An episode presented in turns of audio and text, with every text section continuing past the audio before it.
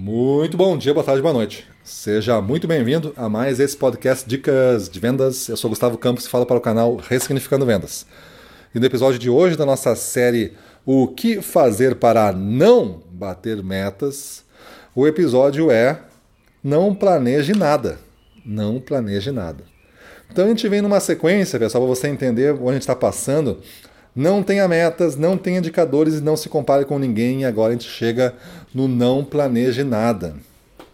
Se você leu a história de Oscar no livro Ressignificando Vendas, você vai entender o que é uma pessoa que acredita que planejamento escraviza, engessa e ele busca liberdade, ou seja, não ter planejamento ele entende como uma coisa que o liberta. E na verdade isso o escraviza. E escraviza de que forma? Escraviza ele numa situação de mediocridade, de resultados baixos. Porque nada de grandioso nessa terra foi feito sem ter duas fases de planejamento, uma mental e depois uma física, antes desta realidade acontecer. A sua casa onde você mora, ela não foi feita por acaso, ela não foi feita por um empilhamento aleatório de tijolos que geraram as peças, que geraram o teto, que geraram a fundação. Se for feito assim, meu amigo, é melhor tu sair logo da casa, porque ela tem grande risco de não se sustentar na próxima chuva.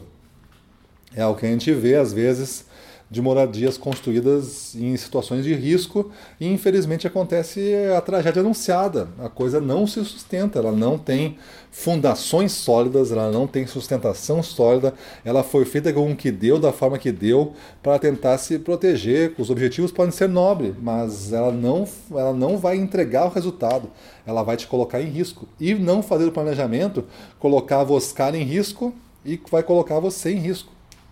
Porque Planejar significa você intencionar uma direção para alcançar um resultado.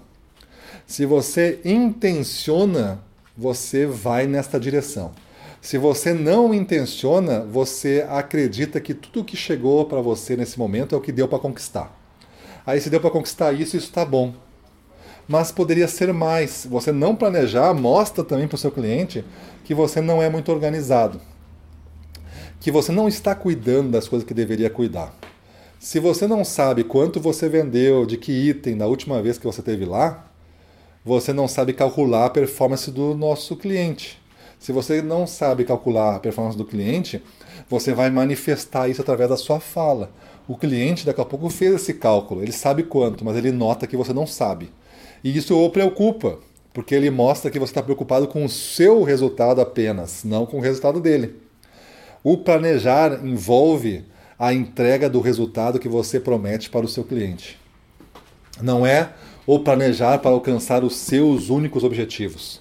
O seu planejamento tem que entregar em forma de melhoria pessoal, em forma de processo, de relacionamento, de imagem que você gera e de resultados de venda.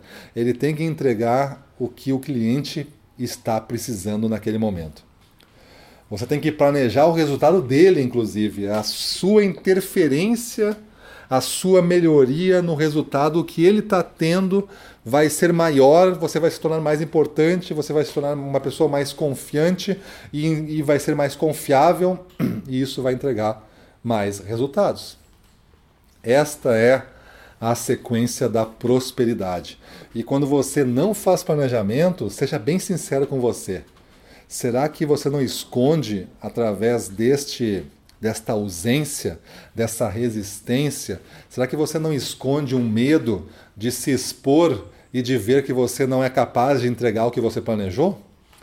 Eu tenho absolutamente certeza de que mais de 50% das pessoas que não fazem planejamento é por causa disso. Talvez elas não descobriram, talvez elas não chegaram nessa conclusão, ou talvez já chegaram e resistem a ela, tentando explicar de outra forma por que, que planejar é inútil no meio de vendas. E eu não digo planejar fazer um trabalho de 50 páginas a cada semana.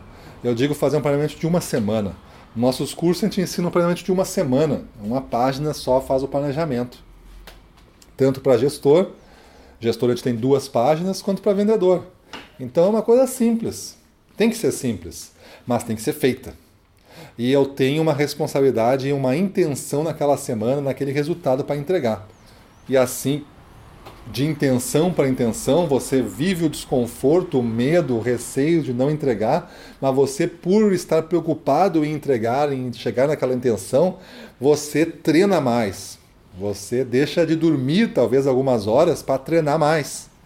Você se preocupa em acordar cedo para você conseguir ter tempo para ler 15 minutos. Você se preocupa em, em, dar uma caminhada de 15 minutos no final do dia ou no início do dia, porque você quer ter mais resistência, você quer ter um corpo que lhe dê mais confiança, você quer um corpo mais saudável, que não lhe falte para você entregar o que você tem que entregar. Então, tudo isso vai começar a ter sentido se você fizer um planejamento para você começar a viver esse desconforto, que é ter um planejamento e lhe mostrar onde você tem que melhorar. Mas fique grato, se o planejamento lhe mostrar isso, é melhor do que a vida, depois de ter vivido 50 anos, lhe mostrar que você deveria ter feito um planejamento. E aí já se passou a vida, e aí você vai se arrepender por muito tempo e vai morrer arrependido de não ter chegado onde você tem potencial de chegar. Então utilize as ferramentas que a gente está falando, metas, indicadores, a questão é, do planejamento, a questão da comparação, para melhorar e ser aquela pessoa que realmente bate metas, que está em alta performance, que está feliz consigo mesmo. Beleza? Então é isso aí. Vamos usar o recurso do planejamento. Mas se quiser ser um cara consistente não bater metas, continue não fazendo nada de planejamento na sua vida. Beleza? Então é isso aí. Me diga aí. Você é uma pessoa que está disposta a enfrentar o desconforto do planejamento em troca de descobrir coisas que vão lhe levar para uma zona de alta performance e maior prosperidade e felicidade?